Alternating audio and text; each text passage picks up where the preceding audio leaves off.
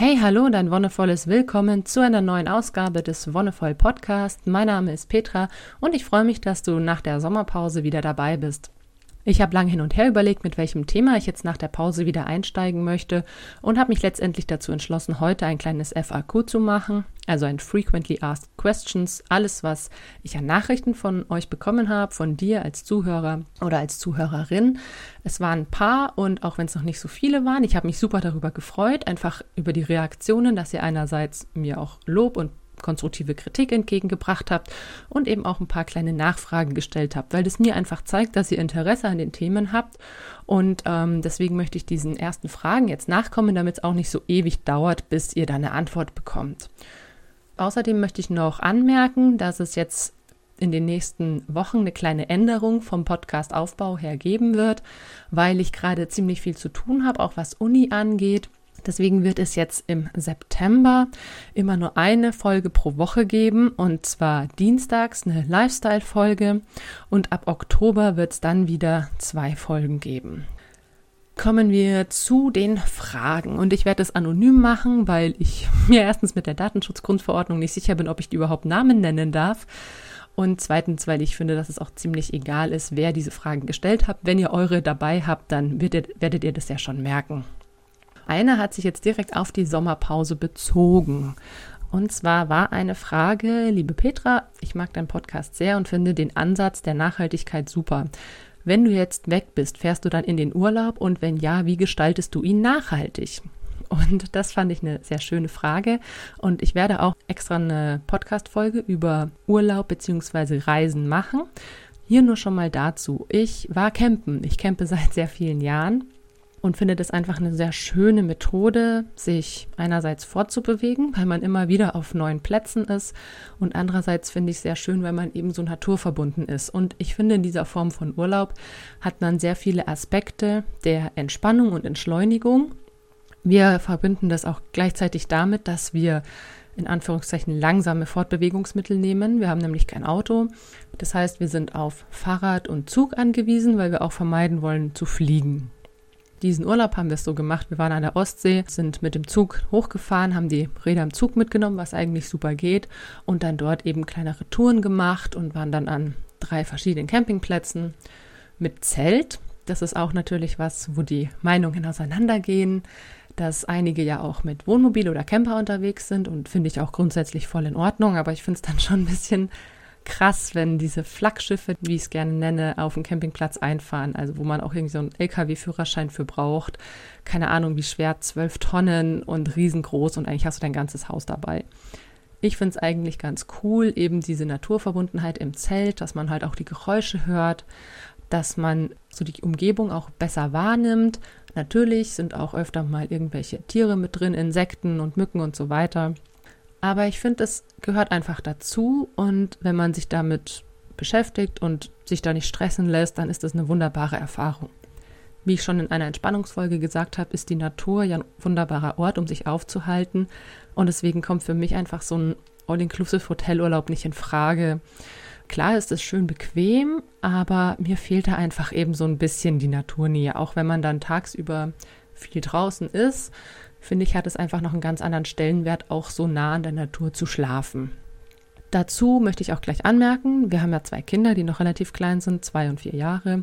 Mit denen funktioniert es auch super. Und ich finde, wenn man einfach früh anfängt, die damit einzubeziehen, dann ist das auch gar kein Problem, weil manche immer sagen, oh, campen mit so kleinen Kindern im Zelt ist doch mega stressig. Ich finde gar nicht, man muss sich darauf einlassen und man darf natürlich nicht erwarten, dass es so ist wie zu Hause, weil das natürlich für die auch eine ganz neue und ungewohnte Situation ist. Aber eben mit meinem Sohn waren wir jetzt schon dreimal auf so einer Art von Urlaub und der ist da inzwischen auch relativ routiniert. Auch wenn er natürlich die ersten Male nicht wirklich mitbekommen hat im Sinne, dass er sich daran erinnert. Aber es sind einfach Erfahrungen, die natürlich auch in Fleisch und Blut übergehen. Ja, das mit dem Fahrradfahren ist natürlich auch eine eigene Sache, finden wir eben sehr schön, weil du einerseits mobil bist und andererseits in dieser Art der Fortbewegung schneller vorankommst als zu Fuß. Früher sind wir eben viel auf Trekkingpfaden unterwegs gewesen, in den Highlands oder auch in den Anden und das ist natürlich sehr langsam. Man kommt natürlich wohin, wo man mit dem Fahrrad nicht unbedingt hinkommt, aber mit dem Fahrrad kommt man natürlich ein bisschen weiter einfach. Wie gesagt, werde ich noch mal ein bisschen mehr drauf eingehen. Dann die nächste Frage war zu der Folge, wo es um Essen und Ernährung ging. Hi Petra, ich habe eine Frage zu deiner Essensfolge und zwar würde mich interessieren, ob du vegetarisch oder vegan lebst, beziehungsweise was du davon hältst. Ja, das ist eine gute Frage. Das wollte ich nämlich eigentlich in den Podcast noch mit reinbringen, habe dann aber beschlossen, dass es auch eine eigene Folge wert ist, weil für mich vegetarisch und vegan leben mehr bedeutet, als sich einfach nur mit dem Essen danach zu richten. Ich selbst lebe vegetarisch. Ich nehme auch sehr viele nicht tierische Produkte, was zum Beispiel Sahne angeht, dann nehme ich einen Ersatz oder Milch. Allerdings würde ich mich nicht als Veganerin bezeichnen, weil ich doch häufig einfach noch irgendwo Käse esse oder eben auch mal, wenn ich weggehe und es gibt eben keinen Kaffee mit anderer Milch, auch natürlich normale Milch trinke. Ich bin momentan an einem Punkt, wo ich sage, ich versuche so viele Lebensmittel in meinem eigenen Konsum auf nicht tierisch umzustellen. Aber es sind eben doch noch einige dabei, dass ich auch mal einen Joghurt esse auf Milchbasis und so weiter. Es hängt auch damit zusammen, dass wir eben vier Personenhaushalt sind und auch meine Kinder, die leben eben vegetarisch, beziehungsweise teilweise, wenn man dann bei der Oma ist und die doch Fleisch kriegen. Ich denke, das ist einfach eine Gewöhnungssache und ich bin halt in einem Fleischhaushalt groß geworden und in einem Milchhaushalt in Anführungszeichen und finde da halt diese 19 Jahre, die ich so gelebt habe, doch sehr prägend und deswegen teilweise schwierig, auf Ersatzprodukte umzusteigen. Bei der Milch war es überhaupt kein Problem und genauso bei der Sahne. Ei habe ich inzwischen auch versucht oder versuche ich beim Backen durch andere Sachen zu ersetzen. Da gibt es ein, ein ganz lustiges Produkt, das nennt sich Zauberei, das funktioniert ganz gut. Aber ich bin einfach nicht damit groß geworden. Und das versuche ich jetzt bei meinen Kindern so ein bisschen zu machen, dass die das einfach von vornherein mitbekommen, auch was so vegetarische Würstchen oder so angeht oder vegane. Da hatte ich am Anfang ultra Probleme, mich daran zu gewöhnen, in Anführungszeichen. Also sie haben einfach anders geschmeckt. Und sie schmecken ja tatsächlich auch anders wenn man das eben beides hat oder von Anfang an nur die vegetarischen, dann ist es das, was man kennt. Ich finde es sehr wichtig, vegetarisch und natürlich auch super vegan zu leben, wenn man dabei eben auf eine ausgewogene Ernährung achtet. Ich hatte einen Kumpel, der teilweise von Ketchupbrötchen gelebt hat und Veganer war, also einfach weiße Semmeln mit Ketchup drauf, ähm, war so sein Snack schlechthin. Klar ist das nicht unbedingt das Geilste. Was ich am Veganismus und Vegetarismus gut finde, ist einfach, dass man sich ein bisschen mehr damit auseinandersetzt, was in den Sachen drin ist. Wenn man einfach zum Beispiel hinten auf die Inhaltsliste schaut, wenn man was kauft, um zu gucken, ob ein tierisches Produkt dabei ist oder nicht. Ei oder Hühnereiweiß oder sowas. Und das finde ich ganz wertvoll, um mich damit ein bisschen mehr mit den Lebensmitteln auseinanderzusetzen. Und es schadet generell nicht, wenn man hinten drauf guckt, um einfach auch zu sehen, was sonst noch drin ist, wie viel Zucker, wie viel Fett und so weiter. Ich bin kein Militant oder ich bin nicht militant, was das angeht, versuche aber schon Leute, die Fleisch essen, darauf aufmerksam zu machen, dass es vielleicht nicht das Geilste ist. Einerseits natürlich den Tieren zuliebe. Also ich gehe schon davon aus, dass wenn man Fleisch isst, sich auch damit auseinandersetzt und Klar, viele haben nicht das Geld, um Bio-Ökofleisch zu kaufen, aber dann sage ich dann, sollte man es halt auch echt nicht essen, weil das Fleisch, was halt aus so einer meisten Tierhaltung kommt, ich meine, das ist klar, dass das einfach echt nicht gut ist. Das schmeckt auch nicht gut. Ich weiß es noch aus meiner eigenen Fleischzeit. Ich finde, man hat einen sehr, sehr deutlichen Unterschied geschmeckt, gerade zum Beispiel auch beim Grillfleisch, wo man das Fleisch so pur hat. Wenn es irgendwie zu Wurst verarbeitet ist, vielleicht nicht mehr so arg. Aber einerseits natürlich den Tieren zuliebe, weil es meiner Meinung nach auch Lebewesen sind und das Argument, ja, ich esse ja nur die Tiere, die es gut hatten im Leben oder die eben auf einem großen Hof leben durften, da sage ich, naja, aber trotzdem werden sie gezüchtet, um zu sterben. Das möchte ich einfach nicht unterstützen. Ein anderer Aspekt ist natürlich der des Klimaschutzes. Einerseits verbraucht eine vegetarische und auch eine vegane Ernährung viel weniger an Fläche für den Anbau. Ich glaube, es ist in aller Munde, dass gerade die Fleischproduktion ja unglaublich viele Anbauflächen für das Futter verbraucht. Zum Beispiel eben für Soja, für Mais, für was auch immer, um die Tiere zu füttern. Und andererseits die Tiere selbst, die große Flächen brauchen, um gehalten zu werden, die natürlich auch extrem viel Gase produzieren. Rein klimatisch gesehen ist Fleischessen oder sich eben nicht vegan, vegetarisch ernähren der größere Klimakiller als zweimal im Jahr eben im Flugzeug in Urlaub zu fliegen oder ein großes, dickes Auto zu fahren. Und da finde ich, sollte einfach schon so das Umdenken ansetzen. Außerdem ist es natürlich immer leicht, in Anführungszeichen, sich Fleisch zu besorgen oder auch Auswärtsfleisch zu essen, weil es noch ein bisschen häufiger angeboten wird. Das habe ich jetzt ganz oft gemerkt, wenn ich bei meinen Eltern im tiefsten Oberbayern war, wenn man irgendwo essen geht und dann stehen da keine vegetarischen Gerichte auf der Karte oder halt nur drei im Vergleich zu den 30 fleischigen. Oder steht vegetarisch dran und dann sind irgendwelche Kirschspätzle mit Speck oder Fisch dabei. Das ist schwierig, ja, aber ich finde, dass man da, also ich finde das Argument einfach doof zu sagen, ja, ich kann nicht vegetarisch leben, weil wenn ich auswärts esse, dann fühle ich mich so eingeschränkt. Finde ich einfach ein bisschen den Gaul von der falschen Seite aufgerissen, weil wenn ich mich entschließe, vegetarisch zu leben oder vegan, dann suche ich mir ja auch solche Restaurants aus, wo ich das entsprechende bekomme. Und wenn das alle machen, dann werden die Restaurants, die es eben nicht auf der Karte haben, reagieren müssen, um sich zu halten dann gehen da vielleicht nicht mehr so viele Leute hin oder es wird häufiger nach vegetarischen oder veganen Speisen gefragt. Da finde ich also ein bisschen die Faulheit natürlich, die rauskommt. Oh, ich finde das so anstrengend, um, da muss man so viel kochen. Ja, auf jeden Fall ist es am Anfang ein bisschen aufwendiger, wie gesagt, diese Umstellung, aber ich finde, ich fühle mich auch besser, seit ich kein Fleisch mehr esse. Und auch hier möchte ich dir eine kleine yogische Perspektive mitgeben. Und Im Yoga ist es auch so, dass eine vegetarische oder eine vegane Ernährung angestrebt wird. Einfach aus zwei Gründen. Erstens, esse nichts, was eine Mutter hat. Aus moralischer Sicht sozusagen. Wenn du jetzt halt, ähm, zum Beispiel Kalbfleisch isst, stell dir vor, dein Kind wird geschlachtet, du überlebst deine Kinder. Oder auch bei Lamm und so weiter. Auch bei älteren Tieren ist es natürlich der gleiche Fall. Ähm, einfach das Moralische, nichts Lebendes zu essen oder eben zu schlachten. Und das Zweite ist die Verdauung vom Fleisch setzt tatsächlich auch so gewisse Mechanismen in Gang, bei denen sich Giftstoffe einfach im Körper ablagern und die brauchen sehr lange, um wieder abgebaut zu werden. Fleisch an sich braucht ungefähr drei Tage, um komplett verdaut zu werden. Kommt auch aus Fleisch drauf an. Manches geht ein bisschen schneller, manches langsamer. Ich finde, man merkt es unglaublich, wenn man Fleisch isst oder wenn man viel Fleisch isst und dann auf vegetarisch umstellt, dass man sich wirklich auch leichter fühlt, weil eben dein ganzer Verdauungstrakt nicht so belastet ist. Deswegen meine Ansicht, da teile ich das Yogische total, verzichte einfach auf das, was eine Mutter hat, aus moralischer Sicht und tu dir und deinem Körper was Gutes, indem du erstens vermeidest, diese Giftstoffe anzulagern und zweitens tagelang dein Verdauungssystem lahmzulegen und damit deinen ganzen Körper einzuschränken. Dann zur nächsten Frage.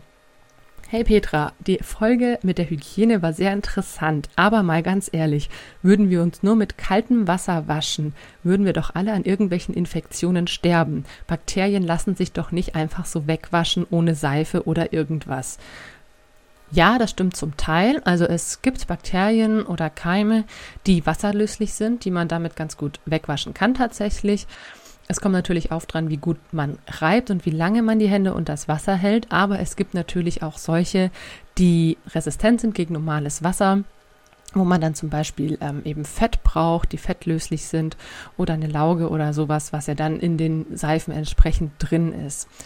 Allerdings haben viele Seifen den großen Nachteil, dass sie eben die komplette Hautschicht, also diese oberste Fett- und Imprägnierschicht der Haut auch mit abspülen. Also eben nicht nur die Bakterien oder Keime, die darauf sitzen, sondern auch diese körpereigene Abwehr. Und das ist dann so ein kleiner Teufelskreis. Je häufiger man sich mit solchen Produkten die Hände wäscht, desto anfälliger sind die Hände dann auch, um eben wiederum solche Keime aufzunehmen und nicht selbst abwehren zu können. Der Körper hat ja eine Schutzschicht und es macht ja durchaus Sinn, dass, wenn man sich überlegt, vor tausenden von Jahren gab es ja solche Produkte noch nicht und die Menschen haben sich auch irgendwie gereinigt. Ein natürliches Produkt, das auch heute noch sehr bekannt ist und auch viel verwendet wird und auch schon sehr, sehr alt ist, ist die sogenannte Lavaerde. Die hat nichts mit dem Lavagestein zu tun, sondern das Wort kommt von lavare aus dem Lateinischen, das heißt waschen. Und das ist eine wirklich so eine erdige, pulvrige Masse, die auch in verschiedenen Waschlotionen oder sowas eingearbeitet wird.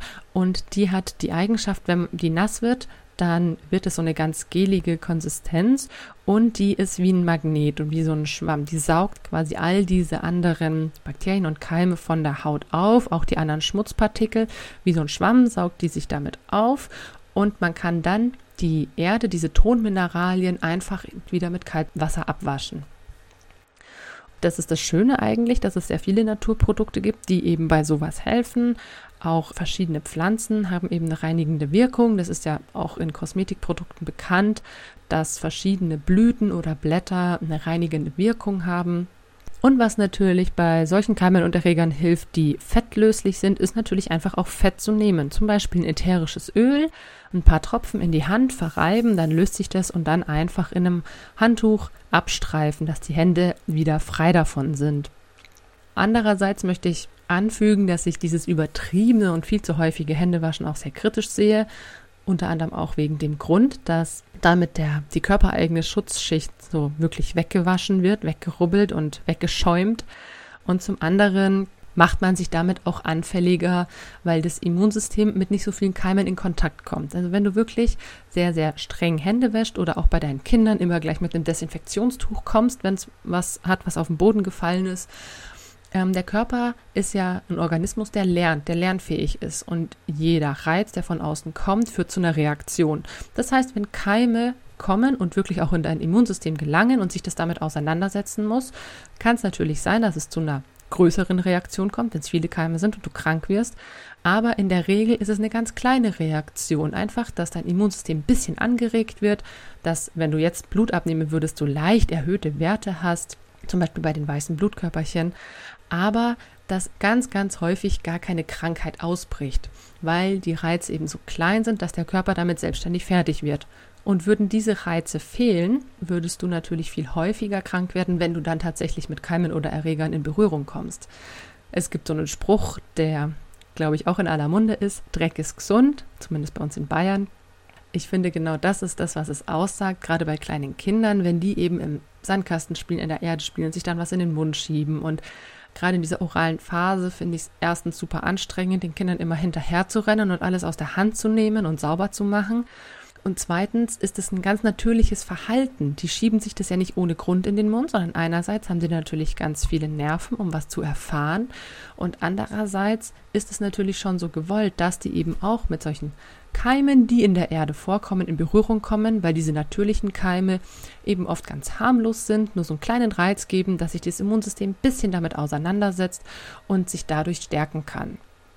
Und ich habe es tatsächlich schon sehr oft erlebt, dass bei Eltern, die da sehr hinterher sind, die Kinder dann tendenziell im höheren Alter viel häufiger krank waren, weil die eben nicht diese Immunisierung in Anführungszeichen hatten und nicht diese Abwehrkräfte aufbauen konnten. Und das ist bei uns Erwachsenen auch das Gleiche, auch wenn unser Immunsystem natürlich schon ein bisschen weiter ist.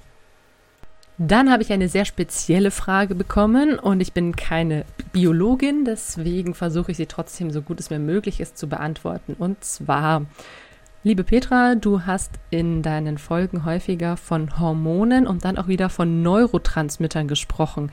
Wo liegt der Unterschied, beziehungsweise für was sind sie zuständig? Ich habe eben davon gesprochen, dass es eben Neurotransmitter gibt, die eben für Glücksgefühle verantwortlich sind und Hormone, die unser Verhalten und unsere Reaktionen beeinflussen, die eben für die Stressreaktion verantwortlich sind und so weiter. Vor allem habe ich da zum Beispiel über Noradrenalin gesprochen oder auch um Endorphine. Und ja, es ist ein bisschen schwierig, finde ich, als Nicht-Biologin da auch den Unterschied zu ziehen. Ich versuche es trotzdem, euch so anschaulich wie möglich zu machen. Hormone sind biochemische Botenstoffe. Das biochemisch ist schon mal wichtig, dass eben biologisch-chemisch produziert werden und zwar nur in speziellen Zellen, in den sogenannten endokrinen Drüsen und das sind eigentlich nur ganz wenige. Das sind zum Beispiel die Hypophyse, die Zirbeldrüse, die Schilddrüse, die Nebenniere, die Langerhansche Insel oder die Bauchspeicheldrüse und dann halt natürlich noch die Geschlechtshormone in den Geschlechtsorganen. Jetzt zu den Neurotransmittern. Die werden nicht in speziellen Drüsen produziert, sondern die werden tatsächlich von den Nervenzellen selbst produziert und dann eben auch nur dort freigesetzt. Eine Nervenzelle besteht ja immer aus zwei Teilen, wo dieser Spalt dazwischen ist. Das nennt sich dann Synapse und die Neurotransmitter sind dafür da, diesen Spalt, diesen synaptischen Spalt zu überwinden. Das heißt, es gibt einen sogenannten präsynaptischen Teil, das Axon, und den postsynaptischen Teil, der Dendrit. So ist eine Nervenzelle immer zusammengesetzt. So gehen die ineinander über. Und Neurotransmitter sind nur dafür da, um diesen Spalt zu überwinden und können dann aber natürlich auch entsprechende Reaktionen hervorrufen, beziehungsweise sind auch in gewisser Weise Botenstoffe, haben auch die Eigenschaft, dass sie Nervenzellen erregen natürlich und je nachdem, wo sie dann eben freigesetzt werden, haben sie eine bestimmte Wirkung, wie zum Beispiel, dass wir uns erholt fühlen, dass wir uns glücklich fühlen und so weiter. Wenn ihr da noch mehr Fragen zu habt, dann fragt bitte einen Biologen oder eine Biologin, weil ich das für mich auch nicht wirklich relevant finde. Ich finde wichtig zu wissen, was für Wirkungen sie haben, was für Reaktionen da auftreten und gar nicht so sehr, wie sie funktionieren. Und dann komme ich auch schon zur letzten Frage. Hallo Wonne, auch sehr schön, kam über Facebook rein. Ich habe letztens einen Artikel gelesen, in dem, Strand, in dem stand, Stress ist gut und förderlich für uns. Das passt jetzt gar nicht mit deiner Aussage zusammen. Wie erklärst du dir das? Ich habe auch mal ähnliche Artikel gelesen oder ich stolper immer mal wieder drüber, weil ich mich natürlich auch auf dem Laufenden halte, was die Stressforschung angeht. Was ich auch schon angemerkt habe, war, dass wenn wir in einem gewissen Stresslevel sind, wir zum Beispiel konzentrierter sind oder wir sehr fokussiert arbeiten können. Und das ist natürlich gut für unsere Leistungsfähigkeit einerseits. Andererseits können wir natürlich mit einem gewissen Level an Stress eben immer diese Anpassungsreaktionen hervorrufen, sodass wir uns weiterentwickeln. Insofern ist ein gewisses Maß an Stress tatsächlich gut, eben in einer sehr dosierten Art und Weise. Was ich eben sehr problematisch finde, ist, wenn dieses Level sich immer mehr steigert und wenn es immer dichter wird, die Abstände zwischen den einzelnen Stressphasen, weil der Körper einfach eine gewisse Zeit braucht, um sich davon zu erholen, um die entsprechenden Stresshormone wieder abzubauen und wieder in den Entspannungsmodus zu kommen. Deswegen finde ich ähm, solche Artikel, die das so lobpreisen, immer sehr kritisch, Klar ist Stress insofern gut, wie gesagt, dass man in gewissen Situationen diese Anspannung braucht. Ich habe es schon mal erwähnt, eigentlich wäre es optimal, wenn die Verteilung zwischen Parasympathikus und Sympathikus 95 zu 5 wäre. Und diese 5% reichen auch tatsächlich aus, um uns einerseits auf einem guten Entwicklungslevel zu halten, also dass wir immer wieder mit Situationen konfrontiert werden, die uns in Stress versetzen, aus denen wir heraus wachsen und uns weiterentwickeln und andererseits reicht es auch vollkommen aus, um konzentriert zu arbeiten. Denn nur weil man entspannt ist oder im parasympathischen Modus arbeitet, heißt es nicht, dass man nicht trotzdem konzentriert arbeiten kann. Ich finde gerade, wenn man entspannt und erholt ist, ist ein konzentriertes Arbeiten zum Beispiel für mich, ich kann jetzt da nur von mir sprechen, ich habe es auch schon bei anderen Menschen gesehen, sehr effektiv. Gerade ich habe so Phasen abends, da bin ich nochmal sehr produktiv, wenn ich eben den Tag hinter mir habe, wenn ich mich entspannt habe nach dem Essen, habe ich abends manchmal eine Phase, wo ich super produktiv bin, weil ich wirklich so alles andere fallen lassen kann, weil ich mich da voll und ganz auf mich einlassen kann. Und dann kommen mir auch super Ideen in den Kopf, eben, dass man wieder diesen Wellenbereich, den ich auch schon angesprochen habe, vom Gehirn auf eine gewisse Frequenz bringt und dort auch ganz viel Intuition natürlich erfahren kann, die man auch für solche Arbeiten nutzen kann.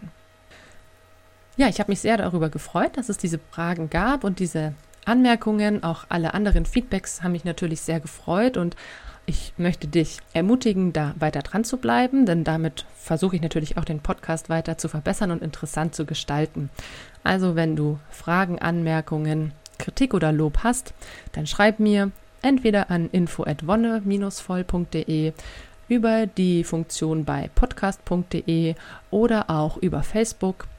Irgendwann wird es wieder eine FAQ-Folge geben, ähm, je nachdem, wie viele Fragen eingehen. Nächste Woche möchte ich dann in der Lifestyle-Folge das Thema Urlaub eben noch ein bisschen weiter ausdifferenzieren, wie man das nachhaltig, bewusst und auch im Einklang mit sich selbst und mit der Familie gestalten kann.